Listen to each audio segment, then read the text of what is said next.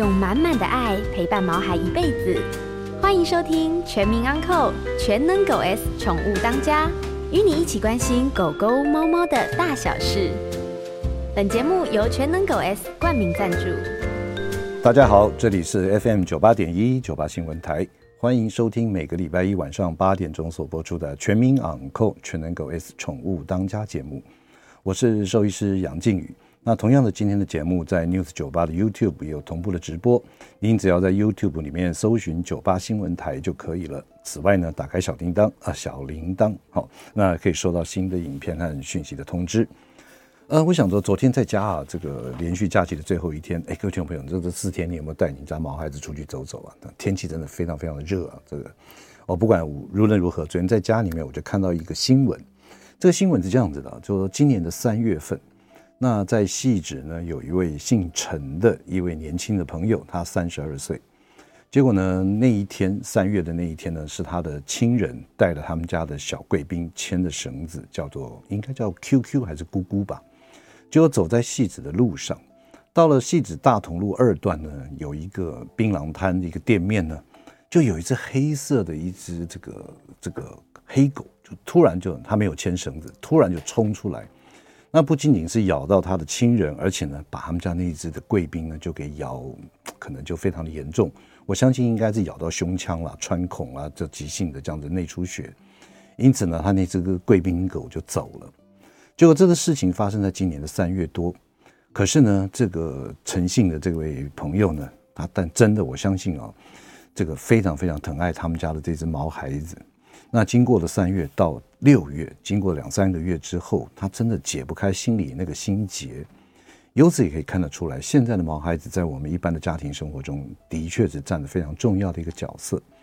结果呢，他实在想不开，想不开。或许在这个事后呢，这位这个呃养黑狗的主人也没有跟他好好的诚心诚意来解决，来跟他道歉或者怎么样。所以因此呢，他在六月二十二号，就是前几天。他就开着他的车子去撞他的那个店面，并且呢，还拿了这个球棒，球棒下了车去敲打他的这个槟榔摊的一些设备。另外呢，刚好六十六岁姓杨的这个屋主就走出来，那也被呃打到，因此呢，他被告了一些伤害跟毁损啊。从这个案例呢，我想跟听众朋友来分享一下，就是说，第一个，依照动保法的规定。这个事件发生的原因，最主要就是那只黑狗，它并没有牵绳或绑绳子，而冲出来造成这件事情不幸的事件。所以因此呢，牵绳子非常非常重要的。那依照动保法里面规定，只要您带它出来，不管你是这个八十公斤的獒犬，还是两公斤的吉娃娃，都是要牵绳的哈。这是一个非常重要的，希望大家能够遵守。那第二个呢，针对这个事件的本身呢，呃，当然了，这个狗狗走了也没有办法再复生了，所以因此呢，这位这个主人们，这位陈姓的这个陈先生呢，应该该做的事情，第一个就是他一定有送到动物医院做急救。那急救失败呢，狗狗不幸的往生了，所以呢，你必须跟动物医院索取他的就医证明、急救证明以及呢死亡证明。之后呢，应该是要向新北市的动保处或是当地的派出所去提出这个伤害的一个告诉，那在动保处这边呢，可能要提出一个协调。那不管无论如何，这个公权力介入之后，这位那个这位狗狗没有看好的这样子的一个杨杨先生呢，他必须要出来去面对，跟你好好来谈来解决。如果说他真的都不闻不问的话，那当然就是走上法院了哈。这我相信呢，法官也会。这个针对他违反的这个相关的法律这边做出正确的决定，所以呢，你现在因为他可能在事后处理的不当或者怎么样，而你反而去开车撞他的东西，毁损他的财物，甚至于打伤了他这个人，这个反而这个立场了相相对调了啊，就是说变成说你变成是一个他告你伤害、告你毁损等等等，所以因此呢，这个我们在此呼吁啊，就是说如果这种事情，希望千万千万不要再发生。一旦发生的话，真的要冷静的好好的处理。那我们知道毛孩子在我们家庭里面是非常重要的，但是呢，如果因为莽撞一时的气愤而造成这样子的一个伤害的后果，其实的不是我们希望能够见到的哈。那最后呢，我想提醒大家，出门一定要牵绳，好，一定要牵绳，而且呢，手上多拿几个塑胶袋，万一有排泄物的话呢，也可以把它随手清理干净，这才是我们当一个称职的主人所该做的事情。那今天在我们节目现场的特别来宾是香港西区兽医诊所的院长施明志施医师。那施明志呢，毕业于这个台湾国立呃国立台湾这个兽医大台湾大学兽医系，那曾经担任过板桥台大动物医院的院长，之后呢，他到香港啊，现在目前呢是香港西区兽医诊所的院长。那我们今天要聊什么呢？就是聊高龄。那高龄呢，不仅仅发生在我们现在的这个社会，那同样的在我们毛孩子里面呢，年龄平均的这个饲养的年龄越来越大。依照这个世界纪录来讲的话呢，最高最长寿的狗狗，您知道它几岁吗？跟大家说，二十九岁。那猫呢，可以活到最长的一个记录呢是三十八岁。我我真的不晓得三十八岁的猫是长什么样子哦，但是我希望我们家的猫都能够活到三十八岁。哈，那接下来呢，我们就请我们的今天的特别来宾，香港西区兽医诊所的院长施明志施医师呢，来跟大家聊一下。来。来，谢谢施医师，跟大家打个招呼吧。哎，哎，各位听众，大家听众朋友，大家好。哦，OK，好，来，那个，我想请问一下哈，为什么就是说你你在这个台湾，你你你一一直从小到大都台湾的嘛？对，是是，在台湾是出生出生长大。那为什么会你大学毕业之后呢，在台湾工作了一段时间之后，会想要到香港去发展呢？嗯，这个有一些主客观的因素啊，当然就是主观的因素是因为。那个时候，整个嗯台湾的环境都是很多人都吸进去工作，嗯，那我本身也很好奇，也想要去，所以大概很早之前，香港那个麦花臣的学长，他们就有先来接触我，嗯，说问我说看有没有意愿到香港去工作。那那当然那个时候有一些个人家庭的因素没有去，嗯，那到后来的时候，就像如你讲的吧，父母在不远游，因为就爸爸妈妈都过世了，嗯，那你觉得就是说。可能要转换心情一下，一下。对对，嗯、那刚好有一个机会，所以就先去了。中间大概有两年多的时间，我是先待在上海跟杭州，嗯，然后后来才回来到香港工作。嗯、整个过程大概是这个样子。那是几年前的事啊？哇，应该有十，去西进的话，大概应该有十年，十几十一年前的左右的事情了，嗯嗯嗯、已经很久了。哇，OK，好。那我想请问一下，香港哦，目前的动物园有几家？跟台湾差不多吗？哎，这个我没有仔细统计过，但是因为其实它算是一个比较像，比如说有一个比较有趣的，因为像像现在台大毕业的学的那个学弟妹的话，他们一九年毕业之前之前毕业的可以到香港转换他的那个转换他的兽医师执照，对，一九年之后的就不行，不行，因为他们本身香港有那个 CTU 有自己有有那个兽医系的兽医学院了，对对对对对，但是很很好笑的是，嗯，他们现在毕业以后。是没有办法得到认证的。为为什么？因为他们说有一些，比如说我们像我们在学校的时候有实习大小动物啊。哦。但是因为他在香港，因为可能兽医受到地方的限制，嗯，所以他有很多课程是没有办法实习完毕的。嗯嗯。所以他没有办法得到认证，那就没办法得到那个兽医兽医师的认书。OK，好。大概的情况是这样。是大概这样子哈。对，好。那我们接着回到我们今天的主题了哈。那我想说，这个高龄化啊，不仅仅发生在我们现在的社会，那其实在这个毛孩子来讲也是啊。在我们记得嘛，因为我们两个，我们大概差个四届吧，对不对？嗯、对，其实呢，这个施医师呢，在我们过去念书的时候，我们大家都常在一起，有时候也会这个摸个八圈啊，是都会。他真的好厉害，他从来没有输过，在我印象里面，他从来没有输过。OK，好，来，我想请问一下，就是说我们在过去的时候，可能狗狗超过活过十岁、十一岁，哇，就非常不简单。可是现在大概十七岁、十八岁，常常看到。那我想请问一下，就是说狗猫大概是几岁以后步入算我们称之为高龄？诶，其实其实因为这个这个、嗯、这个问题的时候是比较有没有一个非常明确的界定界定啊？嗯、比如说。我们因为其实大家现在用的大概都是 IDEXX 的机器，因为我有特别去查了一下，嗯，其实 IDEXX 的那个机器的话，它大概是不管是狗猫的话，大概就是分说，比如说 Kitten，然后再来的话，它幼猫幼犬，对，哎，对，然后再上去的话，它就是一个 Adult，它就是一个成，应该算成犬吧，嗯，再上去的话，它就是 Geriatric，哦它就直接算是老犬，嗯，但是如果这，但是它在机器上面的话，你大概七岁之前，它算 Adult。嗯，但是八岁以上，它就把它定义成是高龄了，对高龄高龄。但是事实上，现在就像学长讲的一样嘛，就是其实以前我们我我记得以前我们年轻的时候啊，他大概我们都讲说它的那个 life span 大概就是 average 大概就十二岁。对。那现在其实我们的我们看到我们就诊的那个。那个宠物里面的话，十七八岁真的很常见。嗯，甚至我的我看着说，那个猫有二十几岁的也都很多。嗯嗯嗯。那所以他们现在大概国外他们的那个那个 paper 的发表的 paper，大概他们会界定就是九到十三岁的话，他把它定义定义成是 geriatric。嗯。那如果是是其他的年纪，比如说他是五到八岁这个年纪的话，他把它定义成是 senior。嗯嗯。他就不会把它定义成是 geriatric，所以这个还是有不太不太一样的。嗯。所以。理论上的话，应该是九岁以上。嗯，那如果九岁以上的话，换算成人的年龄，大概是差不多是在五十二岁。嗯嗯，对，那这样才算是定义说是高龄。高龄，哎，大概是这样子。是。那我们常讲啊，就是说我们要活得久，可是呢，要活得健健康康。是。那我想说，在依照您的专业里面呢，这个毛孩子所谓的健康，它的定义如何下？就是说，呃，还要每天那种打皮下啦，或者是说一些这种这个健康的定义，你可不可以跟大家来聊一下？对，其实，嗯，其实不管在人或宠物来讲的话，嗯，比较新的观念认为说健康是比较而来的，嗯，嘿，比如说我们举一个最简单的例子，假设说，就像学长讲的，假设是一只慢性肾脏病的，嗯，狗或猫，然后它可能还有心脏病，它每天可能要。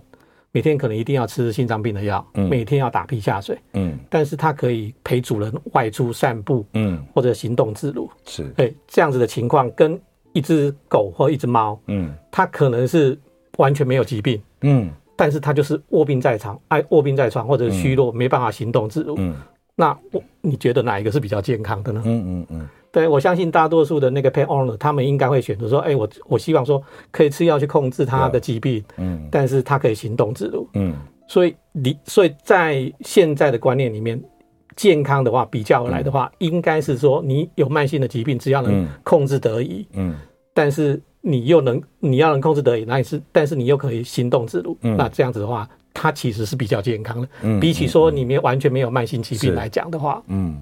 OK，所以也就是说，其实健康的定义，它或许靠一些药物可以来帮忙，嗯，让那个宠物呢能够陪伴我们的，就是说更活得像一个毛孩子，嗯嗯，对不对？也就是说，它这样子，不管是在心理方面或者是生理方面，能够维持一个健康的状态，嗯，这就是我们对于健康的最基本的要求了。哎，是是，对，OK。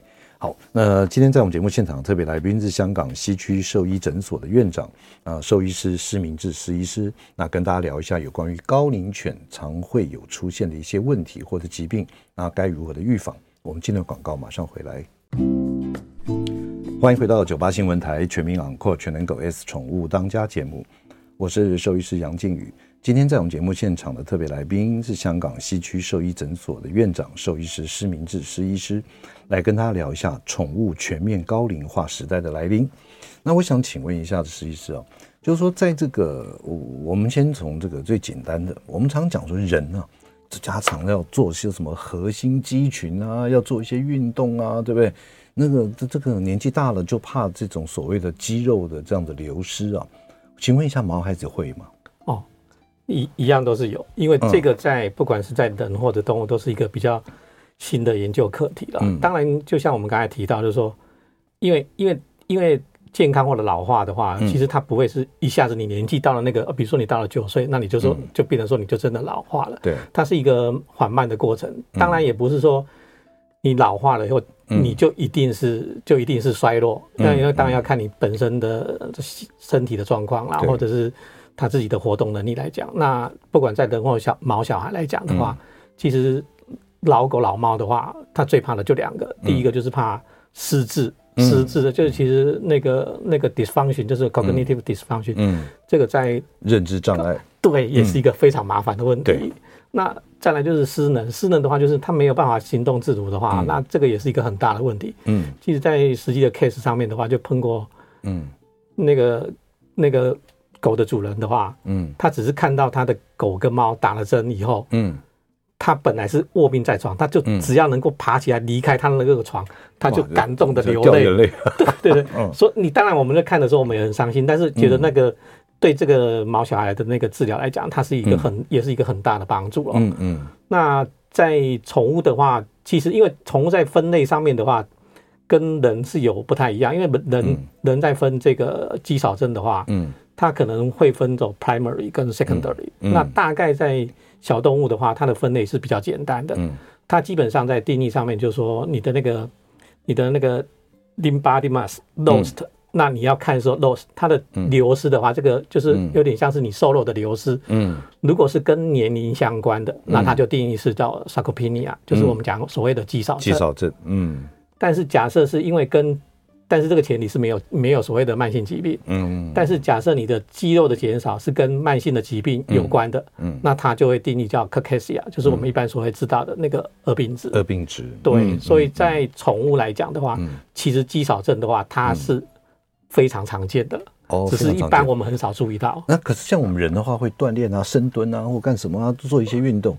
那我问下，宠物有这样子做一些这种运动吗？比较，它其实有，嗯，其实有，它有那个，比如说它可能是在类似一个那个吊吊篮上面，然后上面就放一个球，让狗咬着那个球，嗯，然后它那个叫好像叫 spring 什么运动，就是都这样一直转，嗯，它靠它那个肌肌力，然后他们也有那个所谓的平衡球，嗯。你可能就让狗站在平衡球上面，然后它坐下来，嗯，然后你用食诱法，你拿食物给它，它就站起来，嗯嗯，那你站在那个平衡球上面的话，就等于是锻炼它的那个下腹部的肌肉，核心肌群，对，你要去平衡啊，对不对？是是是是，哦，所以其实都有的，嗯嗯嗯，所以对。于这个肌少症也有像我们人一样的一些运动了。都有，我想这可能要去询问一下家庭兽医师，看有什么像，如果真的有这样子发生的话，嗯，那肌少症的话，从一些临床症状或是体型上面可以看得出来吗？一般来讲，其实大概我们猜，嗯、我们再来判断上面的话，在医生判断上面，当然如果只是从一些比较简单的，比如说他可能是起身困难啦，嗯、或者走路缓慢啦，嗯、哦，大概或者是他的 range of motion，他的那个活动范围变变少，但是这个有时候。即便要兽医师要去观察，有时候也不是那么容易。那当然，在瓦萨瓦里面，它有有一个判断的标准，就比较简单啦、我大概都一般会跟客人这样解释，比如说，我们把我们的这个手指这样平放起来，嗯、你把这个上面这个这个指骨这个上面这个地方，嗯、你把它当做是 spinal cord，spinal cord，就是脊椎，对对对。嗯。所以你如果是平行的时候，嗯，就是你的肌肉跟你的脊椎是平行，嗯，那这样子的话，它在定义的话，就是你是没有肌少症，或者是我们把它分成是 grading one，哦，OK，grade one。那如果是到了三十度的时候，你大概就会发现说，你去摸它的时候，这个肌肉是已经稍微有一点点轻微凹陷，或者是比比这个脊椎脊椎骨就已经凸出来了，对，一点点，其实看不出来，所以它的定义它的是 mild，对，就是这样，嗯。那如果到了你在我们的这个手指在弯到到六十度的时候，它就定义是 moderate，你就会发现说它真的是已经很明显，嗯，看到是比这个 spinal cord 已经少了。哦，那更严更严重就是你把它挤成九十度，你就发现这个不用摸，你一看就知道，一看就看到了。对，那个就是严重的肌少症。OK，这个是一个最简单的判断方式哦。所以说，其实肌少症在狗狗、猫猫也是有存在的嘛。是是。好，那接下来我想请问一下施医师啊，就是说这个老年犬猫到底有哪些常见的疾病啊？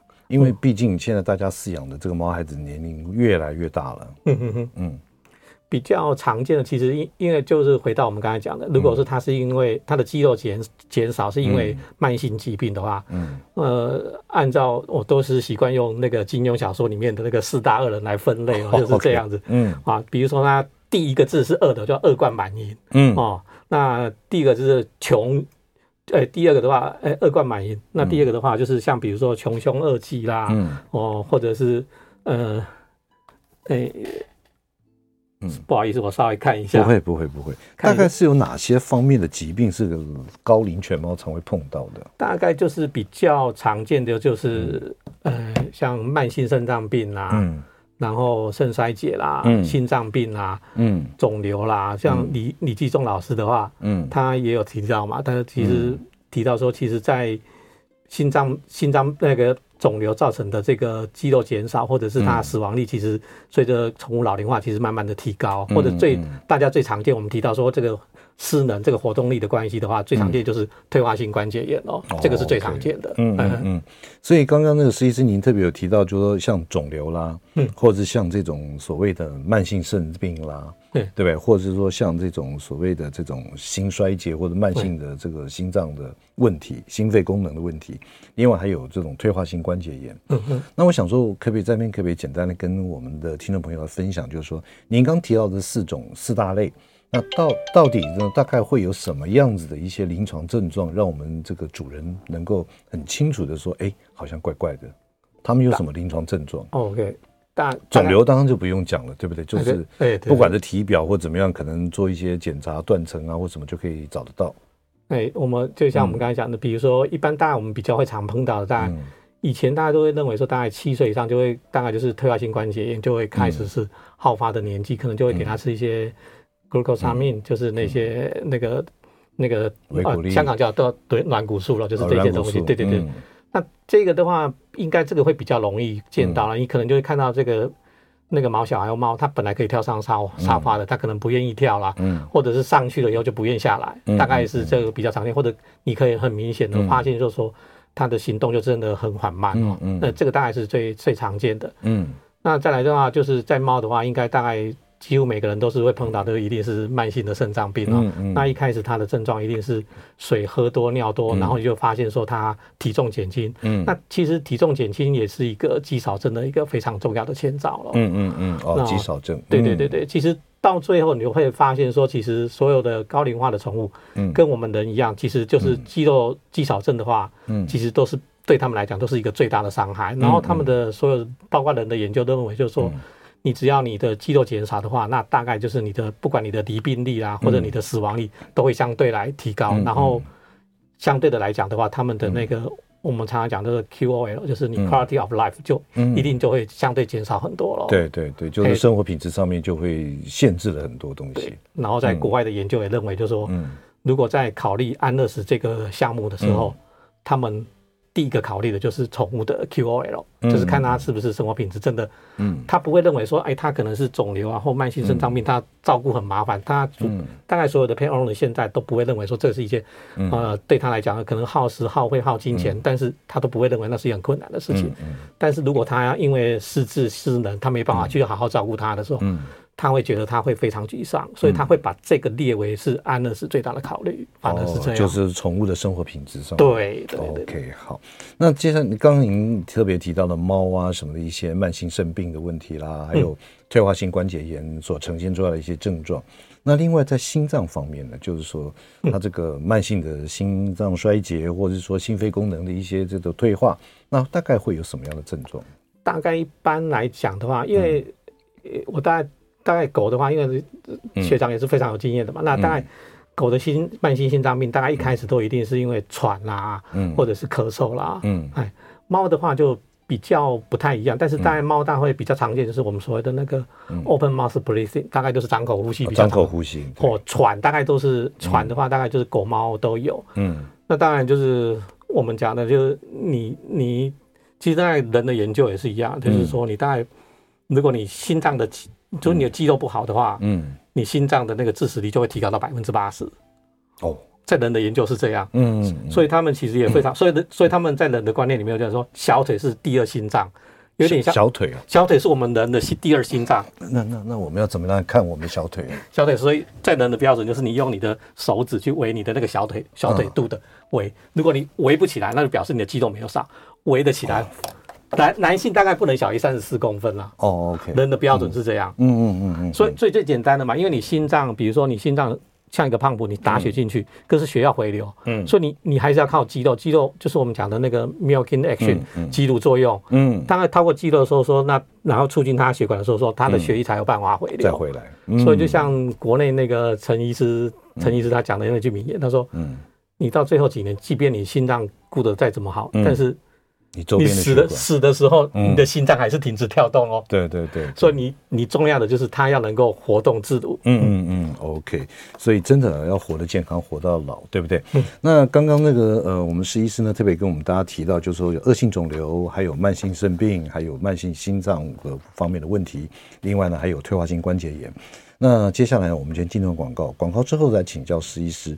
那这样子的针对四大的这样子的一个恶疾呢，有没有一些可以避免或是比较延缓它发生这样子的一个呃 p e b l e 也好，或者是要注意什么事情也好？我们今天广告，马上回来。OK，欢迎回到九八新闻台全民昂扣全能狗 S 宠物当家节目，我是兽医师杨靖宇。那接下来呢，我们也开放我们听众朋友的 call in，您只要针对高龄犬猫方面所有的相关的问题，都欢迎您扣音进来。那我们的电话是零二八三六九三三九八零二八三六九三三九八。那今天在我们节目现场的特别来宾是香港西区兽医诊所的院长兽医师施明志施医师，来跟大家聊一下有关于高龄犬猫的一些这个。呃，时代的来临，高龄化的来临，还有呢，常会碰到一些问题啊。那施医师啊，在我们刚刚这个广告之前呢，我们这个有特别聊到，就是说，诶，有这么多种四大类的这些疾病是属于这种老这种高龄老年常碰到的哈。那接下来我想请问一下，有什么方法可以让这些高龄化的这样子的一个疾病能够缓减缓，或者说呃慢一点再发生？当然，就是如果这些高龄的宠物，嗯，它本身就有一些慢性的疾病，嗯，那就是我们开玩笑讲的嘛，你就是有病就要医咯，嗯，所以你一定要按时服药，然后准时诶看门诊，那咨询兽医师的意见，嗯，那这些都是非常重要的。那你要追踪他的，比如说他的慢性慢性病的一些指标啊，它的它的情况，它的 grading 这些都一定要去做的，嗯，那当然平常的话，如果是兽医以外的话。那当然就是我们有很多的，比如说可能是一些保健品啊，嗯、或者是其实包括在人的话，最重要的就是两个咯，嗯、一定是你要有充足的营养，嗯，哦，然后要足够适当的运动，嗯，这个这个的话，只要做好这两个的话，它可以帮助宠物有更好的健康的生活，嗯，然后它延缓老化的情况也可以提升。OK，说到这个，您刚刚特别提到这个保养品这一这一这一块啊，我想请问一下，现在市面上有很多的，就是说像比方说像什么这狗狗用的、猫猫用的什么叶黄素啦，或者说像一些这个什么鱼油啦，哦，还有一些这种关节保养品啊等等，那这方面在您的看法有没有帮助呢？还是说，哎，这个无价无波比？对。其实，因为因为其实所有的 paper 都有证实说，其实它会有帮助，应该应该是应该是这样讲的。比如说，站在宠物主人的心态里面来讲的话，他会认为他们会排斥吃药，嗯，那他会比较相信相信这个一些的保健品，嗯，但是其实这个东东西的话是有一个有一个模糊或者是我们讲错误的观念，嗯，因为如果说因为毕竟是保健品。那比如说，假设我们今天讲说他他明明就已经是已经肾衰竭很严重了，嗯嗯，你就是要治疗，应该要每天打皮下水，对对，那你就希望去透过吃一些奇奇怪怪的保养品或者中药等等，嗯，然后希望它的指数或者指标可以降，那这个就是缘木求鱼哦，是是，你反而应该是比如说他可能要吃正确的吃药，或者每天都打皮下水，那你不要把药物当成它是一个就好像是一个毒药，嗯嗯嗯，如果在这个时候，你应该把药品当做它是一个。非常有效的保健品，嗯嗯，是、欸。那你每天吃，每天给每按时给小动物服用的话，嗯、那反而可以提升它的生活品质，然后又让你的那些超高的指数下降，嗯嗯，那这个才才是当真正达到你主要的目的喽。对对对对。那当然还是要辅助一些保健品啊，比如说像我们讲说。嗯大概几乎上面几乎所有的 paper 的研究，你像那个 omega three 啦，嗯、或者是这些香港说是 fish oil，这些一定对你的皮肤啦、关节啊都一定有帮助啦。嗯嗯、那当然，我们在在医生的立场，我们都是建议这个建议可以试试的。对对对对，都还是要按。嗯、OK，好。那刚刚呢，我们特别有聊到，就是说怎么样能够。呃，避免或是延缓这样子的一些这种老化的这样子的问题。刚刚施医师也跟我们这个特别的强调，第一个就是说，一定要按时跟你的家庭医师取得一些健康的一些观察的数据，比方说定期的一些血检也好，或者说避免这个一些疾病的发生也好，这非常重要。那第二个当然就多运动。第三个充足的营养，其实这个才是最重要的，这样子能够来帮忙您家的毛孩子能够延缓老化现象的一个发生。嗯，对。好，那接下来我想请问一下另外一个问题啊，就是说，请问一下施医师，就是说在高龄犬猫医学治疗的这种呃，因为您这个方面是蛮有研究的哈，有没有在这个世界，不管是期刊的报道或者研究的报告，对于这种呃这种犬猫这种治疗这种高龄的这样子的一个疾病方面，有什么新的趋势或是一些观念？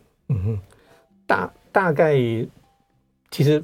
因为我毕竟离开在在台湾就诊治的经验大概有十年了，所以比较台湾的情况比较不了不是那么的清楚。嗯，但是在香港的话，大概就一般我接触到的这些 pet owner 他们的给我的感觉就是，他他们可能会觉得就是说，哎，嗯，他他会不惜一切去花很多，比如说你在金钱上或者是这些 cost 对他们来讲都不是太大的问题。嗯，那他就会拼命。嗯，他可能会。重复给，比如说我们讲说，刚刚我们讲说营养的营养的补给非常重要。嗯哼，那他可能一样一个同样一个 Omega Three，他可能同时给他吃了好几种品牌。OK，嗯，我我相信台湾应该也会有这种情况。那这个就是有一点像是重复给药的那种那种那种观念啊。那其实，在国外或者包括在人的治疗的观念里面的话，到了人到了高龄的话，嗯，它其实不是加法。嗯，它应该要减法，减法，对，就是你可能比如说，当然就是观念里面说，有些药的话，它是用控制的，比如说你你。你把它控制，它在一个一个 range 一个 normal range 里面，嗯、那这个药量可能就可以减少或什么。嗯，那有些的话，它是治疗，那那是一定每天要吃，嗯、那个剂量是不能减的。嗯嗯，就包括你心脏病，我们吃的那个 Pimobendan 的话，嗯、就一定是到最后一定是越吃越重，不会越吃越少的。嗯，哎，这个东西就是不能减少。嗯、那就是在药物的使用上面的话，当然你可能有。有很多的药，比如说你可能有慢性肾脏病啊、退化性关节炎啊，嗯、对，或者是这些心脏病。嗯、那当然站在兽医师的立场，我们新的观念就是说，在在老年宠物的话，它有些指标可能可以放宽。嗯，就哦，它不需要说哦，你一定要严格控制、哦、多少到多少这样。对对对对，对，对，对，你你你为了要做这一点的话，嗯、你可能就变成要吃很多的药，嗯，嗯。或者是要给很重的剂量，嗯，但是对。这个猫或者是对狗，尤其像猫的话，它本身就不喜欢吃药。对，其实对它来讲是没有帮助的。嗯嗯嗯。对，所以我说，在在高龄的宠物或者人的话，其实它的治疗的观念就是不是加法，然后是减法。当然，这个减法你要减法呢，比如说，呃，营养品不要重复给给予，或者是说剂量。药物呃，剂量要怎么调整？嗯、那药物怎么样减少？嗯、那当然都要有专业的兽医师来执行这个、这个方法，是才是正确的。对，那这我我想说，就除了这样子的一个哦，我们不要盲目的，或者是说这种 double 的或者过量的给予这种，不管是药物也好，或者保养品也好。那此外呢，我想是说，在台湾目前现在哦，就说有关于这种长照。不管是人的长照、长照二点零、三点零啊什么等等，那在这个动物方面，现在政府也有在注意到这一块，就是说有关于长照的一些对于高龄犬猫的一些这个照护。我想请问一下，香港有没有这样子的一个类似的机构也好，或者是说有有一些这种这个这样子的一个做法呢？香港有一个比较有趣的地方，是因为香港可能是。移民外移的人口这这这几年稍微增加比较多，嗯，非常明显，嗯，所以我看到的是在在这个宠物的市场上面，嗯，因为他可能是要移民，或者是他常常出国，或者是他可能是因为工作的关系常常外出，嗯，那他又这个狗又不狗猫又不能带离香港，或者是他可能没有办法长期培养，被。长期照护啦，或者喂它吃药，嗯哼，它就有这个新兴的类似的，就像台湾的那种类似疗养院的观念，嗯嗯，你就把狗放在它那边，它会有定时的医生帮你去做。可能一个月来两次，就类似像长照这样子。嗯，医医生一个月来两次做一个简单的身体健康检查。嗯，然后他会有专人就帮他，比如说你假设他是卧病在床，嗯，那你可能要常常要帮他翻翻动啊，或者啊按摩啊。对对对对对，嗯，大概这个香港有已经有这样的这样类似像 pay shop 已经有人做这样的动作了。哦，等于像是一个长照机构一样。对对对，可能还赋予一些这种简单的附件或者医疗这样子。所以他就会跟其实还是多少或多或少都还是会跟兽医师合作这样子。嗯嗯嗯嗯。哦，所以说这个长照的确是一个目前的一个趋势了。嗯嗯。就说因为你看你的毛孩子可能身体上面不面临到必须要做一些，不管是复健也好、治疗也好等等，可是碍于一些人手或者时间上面的不方便，那的确这样子一个长照的照顾也是目前也是一个趋势了。嗯嗯。那当然就比如说。就是我们讲的说生活品质的话，就是他要能动。嗯，所以其实，在像在台湾的话，人的医生有推一个叫枯木逢春的那个 weight training。嗯，他就是强调说肌肉的肌肉有有了肌肉。嗯，哎，有时候我开玩笑，当然这个有不是去希望不会得罪到某些同业或什么。嗯，就。因为假设你没有肌肉，没有办法活动，你光是在那边做复健的话，其实是没有用啊。他没有肌肉的，根本你给他止痛啊，你给他按摩，他就是站不起来。所以他一定还是要有肌足够强大的肌肉，他能够站起来了，你去做那个运动，做那个复健。他才有那个达到我们所谓的强调他那个运动的目的哦，嗯嗯，不然他肌肉是回不来的。OK，好，那接下来可能待会一分多钟就要进广告，我想在这个短短的时间，我想请问一下施医师啊，在香港执业的时候，这个用药方面呢，是比台湾方便多了？哇，非常方便。我其实觉得台台台湾的兽医师真的很可怜，嗯，很多药都不能用。其实在香港的话，其实基本上只要是国外最。到 FDA 啊，或者合可的很多的新药，嗯，只要叫得到的话，嗯，就一定都买得到，嗯，就只要有厂商进来，或者你委托厂商，那那拜托说我要进这个药，嗯，他去帮你申请，就一定都会过。哦，所以你因为我们带兽医师的话，嗯，治疗当然治疗疾病当然是我们最主要的工作，所以你手上有很多武器的时候，嗯，你你你心里会很安定，然后你给主人的信心的话也会强大。那以前在台湾的行医经验就是说，即便我已经非常正确的诊断出这个疾病，但是我没有这个药，或者这个药我无药可用，你面临这种窘境，你会觉得这个非常是一件非常让人沮丧的一件事情哦。老实讲，因为当然我们也研究过香港的一些制度了，他对于这样子的一个宠物用药，他其实是保持一个很开放的一个态度，因为毕竟宠物将来不可能会变成餐桌上的食物嘛。对，是是是。所以对于什么药物残留或者什么一些这种其他的这种顾虑是没有的嘛。嗯。所以我我个人觉得，的确就像刚刚施医师讲的，就是我们看到国外很多新的报告或者新的那种文献，说哎，怎么用某种药对于某种疾病非常有效，可是台湾就是没有。嗯哼哼，对，我是觉得真的，我觉得政府当局应该是可以做一些这种适度的一些改变的考量了哈。嗯，好，今天在我们节目现场的特别来宾是香港西区呃兽医诊所的院长兽医师施明志施医师。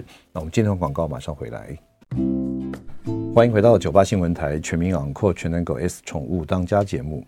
我是兽医师杨靖宇，我们还是持续接听我们听众朋友的 call in，只要您跟这个呃高龄犬猫的照顾或者疾病相关的问题，都欢迎您 call in 进来。我们的电话是零二八三六九三三九八。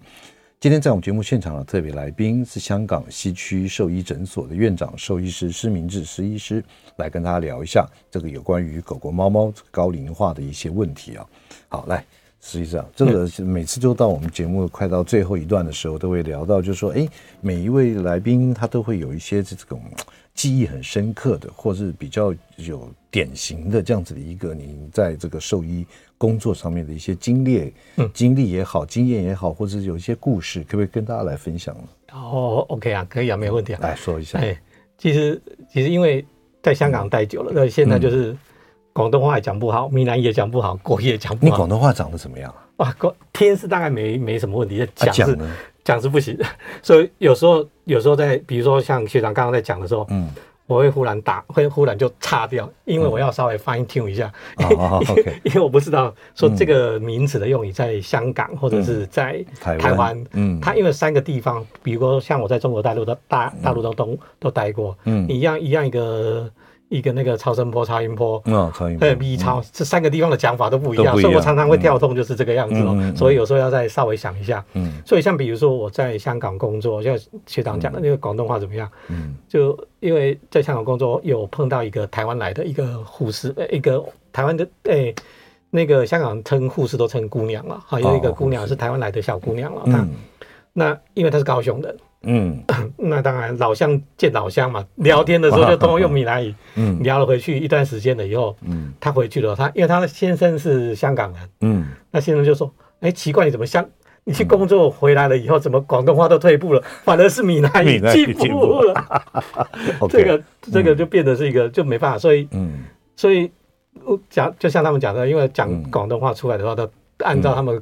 广东诶，香港人的标准，我讲的每个音都很像是出口了，嗯嗯嗯，所以他们常常被哄堂大笑了。嗯嗯。那当然，我现在还是想帮台湾的那个兽医师，嗯，发声一下了。就比如说，因为上次因为台湾之前有发生过那个 phenobarbital 的那个、嗯、那个案子，啊、对，嗯，其实大家有，当然有有其他不是其他医生就认为说，嗯，那个 phenobarbital 是。只有马小孩，就是只有兽医师才会拿来当安乐死的作用。其实，据我了解，我来来之前我有特别在调查一下了。嗯嗯。其实现在是在台湾是针剂的 phenobarbital 是基本上是不可能拿到，也没有厂商业进。没错。所以这个东西对兽医师来讲是不公平的讲法，因为根本不可能发生的事情。嗯嗯。当然，在香港是可以拿到 phenobarbital。嗯。那我们就顺这个话题来讲，因为刚刚前阵子这个比较热门。那当然就是讲，因为因为其实因为。在台湾，江医师也有针对这个问题有讲了一下，因为后来我才发现说这个东西其实还蛮重要，可能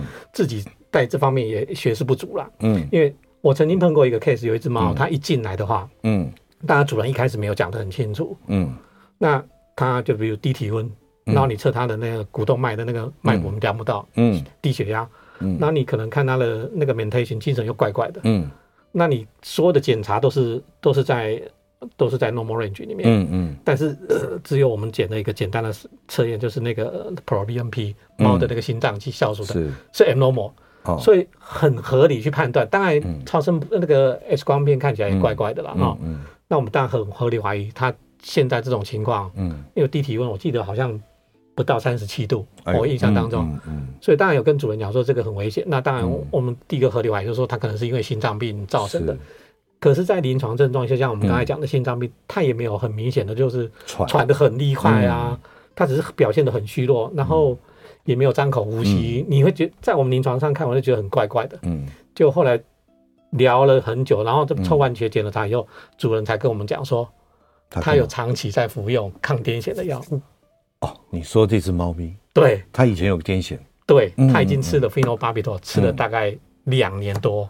巴比妥类吃了两年多，对，就吃 phenobarbital 吃两年多，连续吃，对，都没有停掉。它其实剂量也没有很高，它大概每公斤吃到四个 milligram BID 哦，嗯，但是它中间有去做了一次检查，嗯，那那个检查出来的时候，因为我们那个 PHBR 的检查的话，你大概猫的话，猫我我为了这个我大概查了一下，嗯，猫的那个标准的范围的话，大概就是参考婴儿，狗的话就参参考人的。大人的那个的那个那个那个范围，嗯，那它本来正常是三十以内是可以接受，它测出来的时候四十，哦，OK，但是因为因为主人就觉得说，哎，他没有症状，四十都还好，那当然，医师医生有稍微减稍微减了一点点剂量，但是减的也不多，嗯，但是有在加了 LET，就是我们讲的那个 levetiracetam 的这个这个抗癫痫的药，两个这样合并使用，嗯，结果到我医院来测的时候，嗯，当天哦，当天晚上测的时候，我抽血测的时候，大概大于五十五，哎呦，那。那他那你就知道说他应该就是 phenobarbital 中毒，因为他所有的症状，他之前的之前要来就诊之前的症状，就是跟这个 phenobarbital 中毒的症状其实是一模一样的。嗯嗯。所以当下的话，其实心脏病的影响反正不是那么大。嗯嗯。但是重点有趣的事情是来了，因为 phenobarbital 验出来是大于五十五。嗯。但是因为我们 IDEX 的机器是你没办法去逮入的，去验出来它真正的数值是多少。对。所以它大概是它到底是六十、一百还是更高，我们不知道。嗯，所以后来就打大于五十五。对，嗯嗯，对，但因为其实就三十大于三十就怀疑要中毒了嘛。对对。大于五十五啊，很可怕的一件事情啊。嗯。那当然就打去 CTU，就是说他们可以帮忙做稀释药再验，他说可以。嗯。那因为当天收集到的那个 sample，我们就想说，那那隔天早上问嘛，隔天早上问，所以隔天早上再抽血。嗯。所以那个大概只有只有大概我猜应该不。不到，这应该是在十二个小时之内。嗯，然后再送去化验出来的时候，它出来的结果是已经，已经大概是只有剩下五十了。OK，所以因为那个我后来去查，因为台湾江医师他有特别针对讲说，你可能大概。在人的监控的话，你大概两个三小时，就你你吃完药两三个小时，它浓度达到最高，最高就慢慢对，但是跌下来的速度其实很快啊，对啊，所以你八十二个小时以内去验的时候，嗯，已经不准了，嗯嗯，所以你会觉得说它可能也不是说不准，它还是偏高的，但是你可能拖得更长再去验的时候，它可能就已经降到更低了，所以这个在就是我们嗯。常常在讲说你的。你的 sample 或者是你的采样不准的时候，你得出来的结果就一定是错误的。对对对，没错，跟你他服药的时间上也有相对应的关系。OK，那因为时间的关系，剩最后一点点时间哦，嗯可不可以简单的跟我们这个这个听众朋友，就是家里面如果有饲养高龄犬猫的话，有什么建议？诶，大概我我我我知道，就因为因为大概我们今天的重点都是在讨论到肌肌肉的那个肌肌肌肉的那个这个影响力或者它的重要性哦。那当然，呃，据我侧面了解啊，比如说因因为台湾有有那个有那个詹博士啊跟王博士，他们其实有有拿到那个一个很重要的药证，嗯，他。当然，对，很拿到一个很重要的专利。嗯，那那个专利的话，就是它对肌肉的那个生成，或者是真的那个肌料整体运动的表现是有帮助的。嗯嗯。但当时，但是他现在现在是推营养品，在香港有有有有贩售，但是在台湾目前还没有。还没有。对，但是我相信，大概过了不久的话，大概这个营养品也出来，然后它。它的那个针剂的认证应该会出来，嗯、那对这个所有高龄的犬猫的、嗯、的的那个 pet owner 来讲，它是一个很好的消息，也一,一个福音了。对对对对，因为就像我们讲的说，没有武器可以去治疗，嗯、你就你就无法无计可施了。但是如果有新的产品出来，真的对这个肌肉能够有帮助的话，嗯、我相信对所有不管是医生啊，嗯、或者 pet owner，或者是对宠物来讲，都是一个三赢的局面。其实真的，我觉得哦。活到老没有关系，但是他活得健康，嗯嗯，而且呢，能够持续的一些这种照顾也好，让生活品质维持的好，这最重要。是是，其实其实我觉得您刚刚讲这个运动啊，我是特别特别的有感，因为老实讲，我从来骑脚踏车啊，我从来没有骑过超过淡水，也是。结果我竟然今年还去骑了一日北高哎！哇，厉害！这学长太太厉害了！没有没有，我真的是想象不到我能够办得到。但是我相信多运动一定是有帮助的。是是是。好，今天我们非常谢谢香港呃西区兽医诊所的院长施明志施医师来我们节目现场。那我们下个礼拜一同一时间我们再会喽，拜拜。每个宝贝都值得最好的，爱他就是一辈子。本节目由全能狗 S 冠名赞助。